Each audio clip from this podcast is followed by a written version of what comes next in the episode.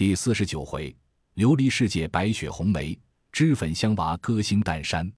话说香菱见众人正在说笑，他便迎上去，笑道：“你们看这首，若使得，我便还学；若还不好，我就死了这作诗的心了。”说着，把诗递与黛玉及众人看时，只见写道是：“京华玉眼料英难，影自娟娟破自寒。一片真敲千里白。”半轮鸡唱五更残，绿蓑江上秋闻笛，红袖楼头夜已阑。博得嫦娥应借问，何缘不识永团圆？众人看了，笑道：“这首不但好，而且新巧有意趣。可知俗语说，天下无难事，只怕有心人。社里一定请你了。”香菱听了，心下不信，料着他们是哄自己的话，还只管问黛玉、宝钗等。正说之间，只见几个小丫头并老婆子忙忙的走来，都笑道：“来了好些姑娘奶奶们，我们都不认得。奶奶姑娘们，快认亲去。”李纨笑道：“这是那里的话？你们到底说明白了是谁的亲戚？”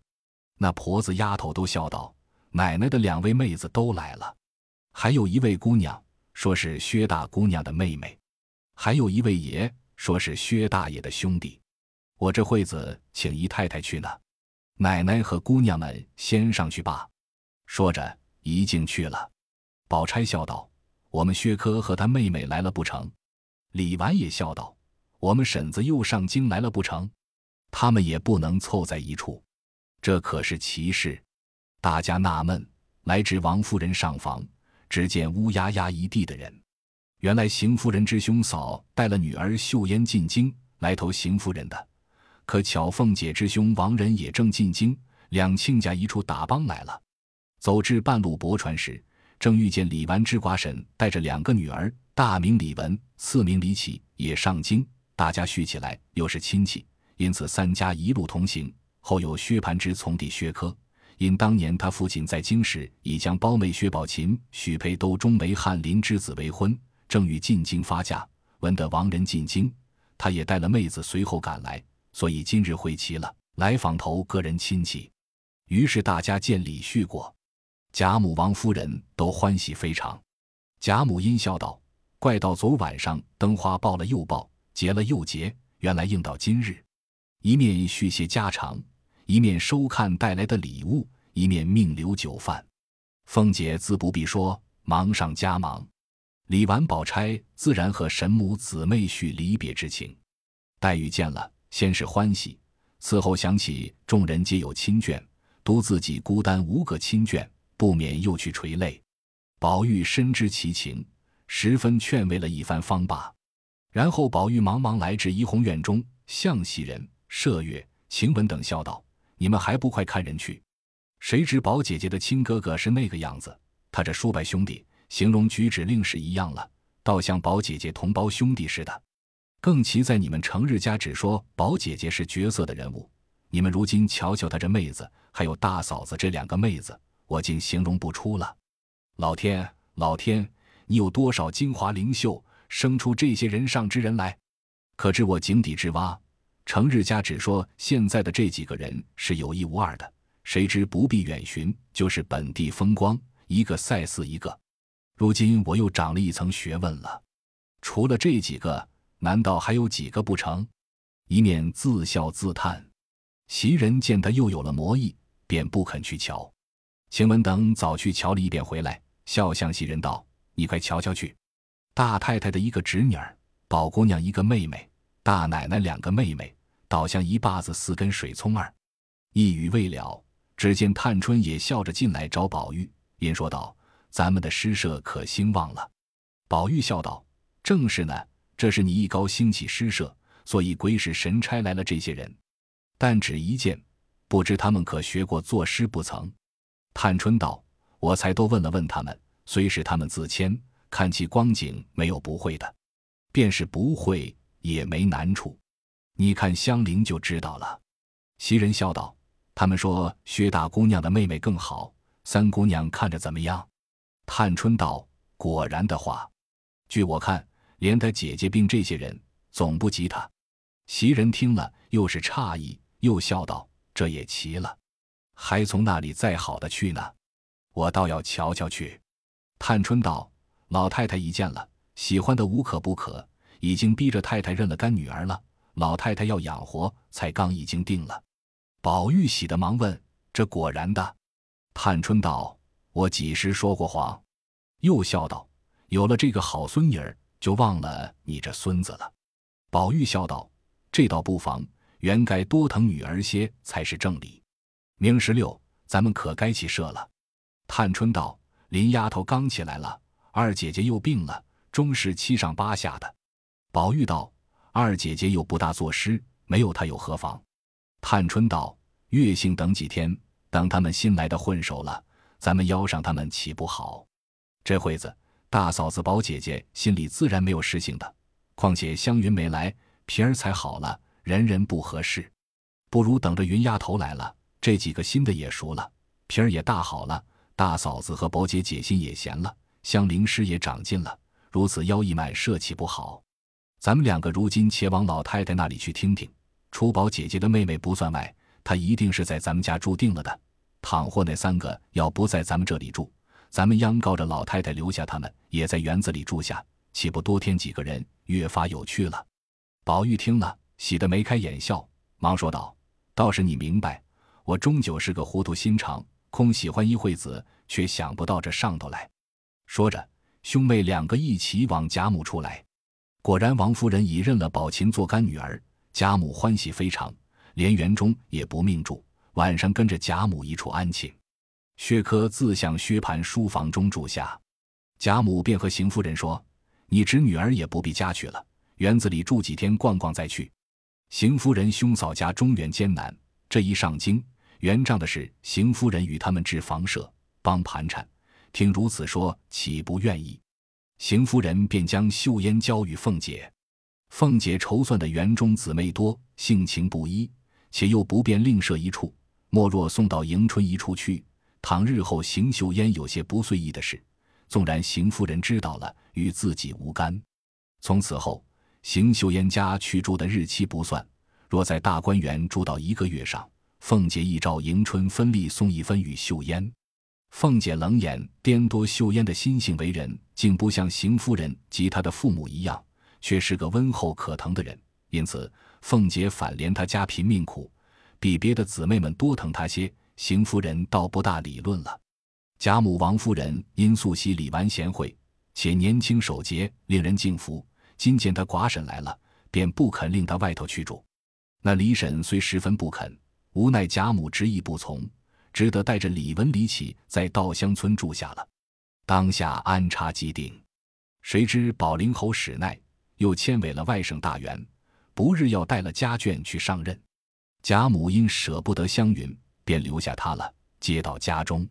原要命凤姐另设一处与他住，史湘云执意不肯，只要和宝钗一处住，因此也就罢了。此时大观园中比先更热闹了多少？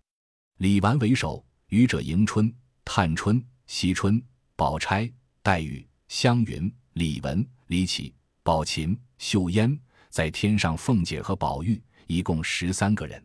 续起年庚，除李纨年纪最长，这十二个皆不过是十五六七岁，或有这三个同年，或有那五个共岁，或有这两个同月同日，那两个同刻同时，所差者大半是时刻月份而已。连他们自己也不能细细分析，不过是姊妹弟兄四个字随便乱叫。如今香菱正满心满意，只想作诗。又不敢十分罗造宝钗，可巧来了个史湘云。那史湘云又是极爱说话的，那里禁得起香菱，又请教他谈诗，越发高了兴，没昼夜高谈阔论起来。宝钗阴笑道：“我实在聒噪的受不得了。一个女孩家只管拿着诗作正经事讲起来，叫有学问的人听了反笑话，说不守本分的。一个香菱没闹清，偏又添了你这么个花口袋子。”满嘴里说的是什么？怎么是杜工部之陈玉，为苏州之淡雅？又怎么是温八叉之奇米，李义山之隐僻？放着两个现成的诗家不知道，提那些死人做什么？湘云听了，忙笑问道：“是那两个？好姐姐，你告诉我。”宝钗笑道：“待香菱之辛苦，封湘云之话多。二人听了，都大笑起来。正说着，只见宝琴来了，披着一领斗篷，金翠辉煌，不知何物。宝钗忙问：“这是那里的？”宝琴笑道：“阴下雪珠，老太太找了这一件给我的。”香菱上来瞧道：“怪道这么好看，原来是孔雀毛织的。”湘云道：“那里是孔雀毛，就是野鸭子头上的毛做的，可见老太太疼你了。这样疼宝玉。”也没给他穿。宝钗道：“真俗语说，个人有缘法。他也再想不到他这会子来，既来了，又有老太太这么疼他。”湘云道：“你除了在老太太跟前，就在园里来，这两处只管玩笑吃喝。到了太太屋里，若太太在屋里，只管和太太说笑，多坐一会无妨；若太太不在屋里，你别进去，那屋里人多心坏，都是要害咱们的。”说的宝钗。宝琴、香菱、莺儿等都笑了。宝钗笑道：“说你没心，却又有心。虽然有心，到底嘴太直了。我们这情儿就有些像你。你天天说要我做亲姐姐，我今儿竟叫你认得做亲妹妹吧。”湘云又瞅了宝琴半日，笑道：“这一件衣裳也只配她穿，别人穿了实在不配。”正说着，只见琥珀走来，笑道：“老太太说了。”叫宝姑娘别管紧了秦姑娘，她还小呢，让她爱怎么样就怎么样，要什么东西只管要去，别多心。宝钗忙起身答应了，又推宝琴笑道：“你也不知是那里来的福气，你倒去吧，仔细我们委屈着你，我就不信我那些儿不如你。”说话之间，宝玉、黛玉都进来了，宝钗尤是嘲笑，湘云阴笑道。宝姐姐，你这话虽是玩话，却有人真心是这样想的。琥珀笑道：“真心恼的，再没别人，就只是他。”口里说，手指着宝玉。宝钗、湘云都笑道：“他倒不是这样人。”琥珀又笑道：“不是他，就是他。”说着，又指着黛玉。湘云便不择声。宝钗忙笑道：“更不是了，我的妹妹和她的妹妹一样。”他喜欢的比我还甚呢，那里还恼？你信儿混说，他的那嘴有什么实据？宝玉素悉深知黛玉有些小性，且尚不知近日黛玉和宝钗之事，正恐贾母疼宝琴，他心中不自在。今见湘云如此说了，宝钗又如此答，在审夺黛玉声色亦不似往时，果然与宝钗之说相符，心中闷闷不解。因想他两个素日不是这样的好。如今看来，竟更比他人好十倍。一时林黛玉又赶着宝琴叫妹妹，并不提名道姓，只是亲姊妹一般。那宝琴年轻心热，且本性聪明，自幼读书识字，今在贾府住了两日，大概人物已知。又见诸姊妹都不是那轻薄之粉，且又和姐姐结和气，故也不肯怠慢。其中又见林黛玉是个出类拔萃的，便更与她亲近异常。宝玉看着，只是暗暗的呐喊。一时，宝钗姊妹往薛姨妈房内去后，湘云往贾母出来，林黛玉回房歇着。宝玉便找了黛玉来，笑道：“我虽看了《西厢记》，也曾有明白的几回说了取笑，你还曾恼过。这如今想来，竟有一句不解，我念出来，你讲讲我听。”黛玉听了，便知有文章，因笑道：“你念出我听听。”宝玉笑道。那闹简上有一句说的最好，是几时孟光接了梁鸿案，这句最妙。孟光接了梁鸿案这五个字，不过是现成的点，难为他这是几十三个虚字问的有趣。是几时节了？你说说我听听。黛玉听了，禁不住也笑起来，阴笑道：“这原问得好，他也问得好，你也问得好。”宝玉道：“先是你质疑我，如今你也没得说了。”我反落了单，黛玉笑道：“谁知他竟真是个好人。我素日只当他藏奸，因把说错了酒令起，连送燕窝病中所谈之事，细细告诉了宝玉。宝玉方知缘故，因笑道：‘我说呢，正纳闷是几时孟光接了梁红案，原来是从小孩家口没遮拦上就接了案了。’黛玉因又说起宝琴来，想起自己没有姊妹，不免又哭了。”宝玉忙劝道：“你又自寻烦恼了。你瞧瞧，今年比旧年越发瘦了，你还不保养？每天好好的你，必是自寻烦恼，哭一会子，才算完了这一天的事。黛玉拭泪道：“近来我只觉心酸，眼泪却相比旧年少了些的，心里只管酸痛，眼泪却不多。”宝玉道：“这是你哭惯了，心里疑的，岂有眼泪会少的？”正说着，只见他屋里的小丫头子送了星星毡斗篷来，又说：“大奶奶才打发人来说，下了雪，要商议明日请人作诗呢。”一语未了，只见李纨的丫头走来请黛玉，宝玉便邀着黛玉同往稻香村来。黛玉换上掐金挖云红香羊皮小靴，罩了一件大红羽纱面白狐皮里的鹤氅，束一条青金闪绿双环四合如意绦，头上罩了雪帽。二人一齐踏雪行来，只见众姊妹已都在那边，都是一色大红星星毡与羽毛缎的斗篷，独李纨穿一件青多罗呢对襟褂子，薛宝钗穿一件连青豆纹锦上添花阳线翻丝的鹤氅，邢九烟仍是家常旧衣，并无避雪之衣。一时史湘云来了，穿着贾母与她的一件貂鼠脑袋面子大毛黑灰鼠里子里外发烧大褂子。头上戴着一顶挖云鹅黄片金里大红星星毡昭君套，又围着大雕鼠风领。黛玉先笑道：“你们瞧瞧，孙行者来了。他一般的也拿着雪褂子，故意装出个小骚达子来。”湘云笑道：“你们瞧我里头打扮的。”一面说，一面脱了褂子。只见他里头穿着一件半新的靠色三香领袖修香色盘金五彩绣龙窄肯小袖眼金银鼠短袄。里面短短的一件水红装缎弧前褶子，腰里紧紧束着一条蝴蝶结子长穗五色宫绦，脚下也穿着鹿皮小靴，越显得丰腰圆背，鹤视狼形。众人都笑道：“偏他只爱打扮成个小子的样，远比他打扮女儿更俏丽了些。”湘云笑道：“快商议作诗，我听听是谁的东家。”李纨道：“我的主意，想来昨的正日已过了，再等正日又太远。”可巧又下雪，不如咱们大家凑个社，又给他们接风，又可以作诗。你们意思怎么样？宝玉先道：“这话很是，只是今日晚了，若到明晴了又无趣。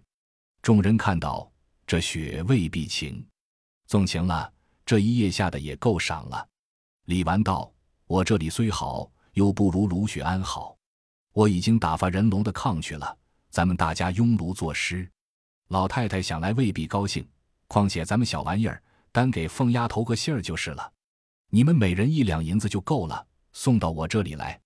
指着香菱、宝琴、李文、李启、秀烟五个不算外，咱们里头二丫头病了不算，四丫头告了假也不算。你们四分子送了来，我包总五六两银子也尽够了。宝钗等一齐应诺，因诱你提现运。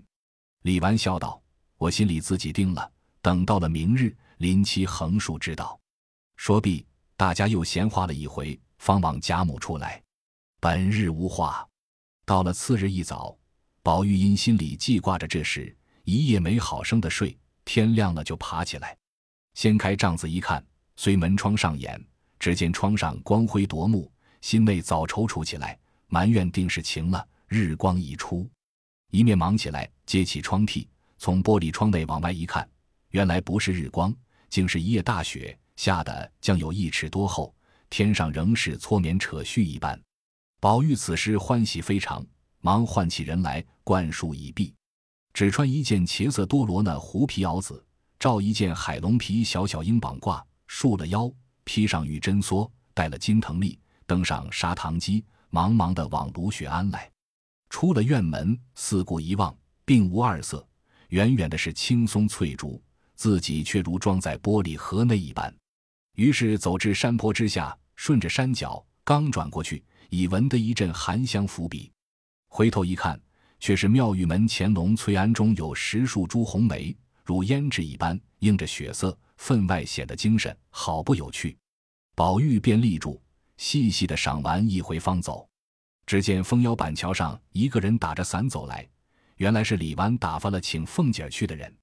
宝玉来至卢雪庵，只见丫鬟婆子正在那里扫雪开镜。原来这卢雪庵盖在傍山临水河滩之上，一带几间茅檐土壁，锦篱竹有，推窗便可垂钓，四面皆是芦苇掩覆。一条去径，逶迤穿芦渡苇过去，就是藕香榭的竹桥了。众丫鬟婆子见他披蓑戴笠而来，都笑道：“我们才说正少一个渔翁，如今都全了。姑娘们吃了饭才来呢，你也太性急了。”宝玉听了，只得回来。刚至沁芳亭，见探春正从秋爽斋来，围着大红猩猩毡斗篷，戴着观音兜，扶着个小丫头，后面一个妇人打着青绸油伞。宝玉知他往贾母处去，遂立在亭边等他来到。二人一同出园前去，宝琴正在里间屋里梳洗更衣，一时众姊妹来齐，宝玉直嚷饿了，连连催饭。好容易等摆上来，头一样菜便是牛乳蒸羊羔。贾母便说：“这是我们有年纪的人的药，没见天日的东西，可惜你们小孩子们吃不得。今儿另外有新鹿肉，你们等着吃吧。”众人答应了，宝玉却等不得。只拿茶泡了一碗饭，就着野鸡呱唧，忙忙的咽完了。贾母道：“我知道你们今儿又有事情，连饭也不顾吃了，便叫留着鹿肉与他晚上吃。”凤姐忙说：“还有呢，方才罢了。”史湘云便悄和宝玉计较道：“有新鹿肉，不如咱们要一块，自己拿了园里弄着，又玩又吃。”宝玉听了，巴不得一声，便真和凤姐要了一块，命婆子送入园去。一时大家散后，进园齐往卢雪庵来听李纨出题献韵，独不见湘云、宝玉二人。黛玉道：“他两个再到不了一处，若到一处，生出多少故事来？这会子一定算计那块鹿肉去了。”正说着，只见李婶也走来看热闹，因问李纨道：“怎么一个黛玉的哥儿和那一个挂金麒麟的姐儿那样干净清秀，又不少吃的？他两个在那里商议着要吃生肉呢？”说的有来有去的，我只不信肉也生吃得的。众人听了，都笑道：“了不得，快拿了他两个来。”黛玉笑道：“这可是云丫头闹的，我的卦再不错。”李纨等忙出来找着他两个，说道：“你们两个要吃生的，我送你们到老太太那里吃去。哪怕吃一只生鹿，撑病了不与我相干。这么大雪，怪冷的，替我做货呢。”宝玉忙笑道。没有的事，我们烧着吃呢。李纨道：“这还罢了。”只见老婆子们拿了铁炉、铁叉、铁丝蒙来。李纨道：“仔细割了手，不许哭。”说着，同探春进去了。凤姐打发了平儿来回复，不能来，为发放年例正忙。湘云见了平儿，哪里肯放？平儿也是个好玩的，素日跟着凤姐无所不至，见如此有趣，乐得玩笑。言儿褪去手上的镯子，三个人围着火，平儿便要先烧三块吃。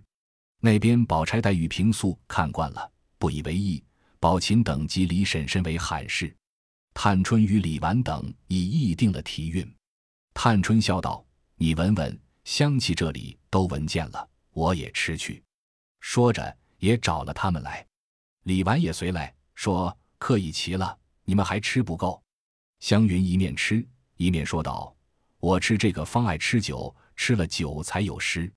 若不是这鹿肉，今儿断不能作诗。说着，只见宝琴披着拂叶裘站在那里笑。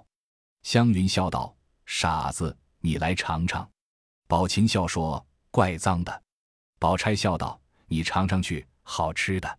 你林姐姐若吃了不消化，不然她也爱吃。”宝琴听了，便过去吃了一块，果觉好吃，便也吃起来。一时，凤姐打发小丫头来叫平儿。平儿说：“是大姑娘拉着我呢，你先去吧。”小丫头去了。一时，只见凤姐也披了斗篷走来，笑道：“吃这样好东西，也不告诉我。”说着，也凑着一处吃起来。黛玉笑道：“那里找着一群花子去？罢了，罢了。今日卢雪庵遭劫，生生被云丫头作践了。我为卢雪安一大哭。”湘云冷笑道：“你知道什么？是真名世子风流，你们都是假清高，最可厌的。我们这会子兴山大吃大嚼，回来却是锦心修口。”宝钗笑道：“你回来若做的不好了，把那肉掏了出来，就把这血压的芦苇子塞上些，以完此节。”说着，吃毕，洗漱了一回。平儿带镯子时，却少了一个，左右前后乱找了一番，踪迹全无。众人都诧异。凤姐笑道：“我知道这镯子的去向，你们只管作诗去，我们也不用找，只管前头去，不出三日，保管就有了。”说着，又问：“你们今儿做什么诗？”老太太说了：“离年又近了，正月里还该做些灯明，大家玩笑。”众人听了，都笑道：“可是倒忘了。”如今赶着做几个好的，预备正月里玩。说着，一齐来至地炕屋里，只见杯盘果菜俱已摆齐，墙上已贴出诗题韵脚格式来了。宝玉、湘云二人忙看时，只见题目是集景联句五言排律一首，先二消韵，后面尚未列次序。李纨道：“我不大会作诗，我只起三句吧，然后谁先得了，谁先联。”宝钗道：“到底分个次序。”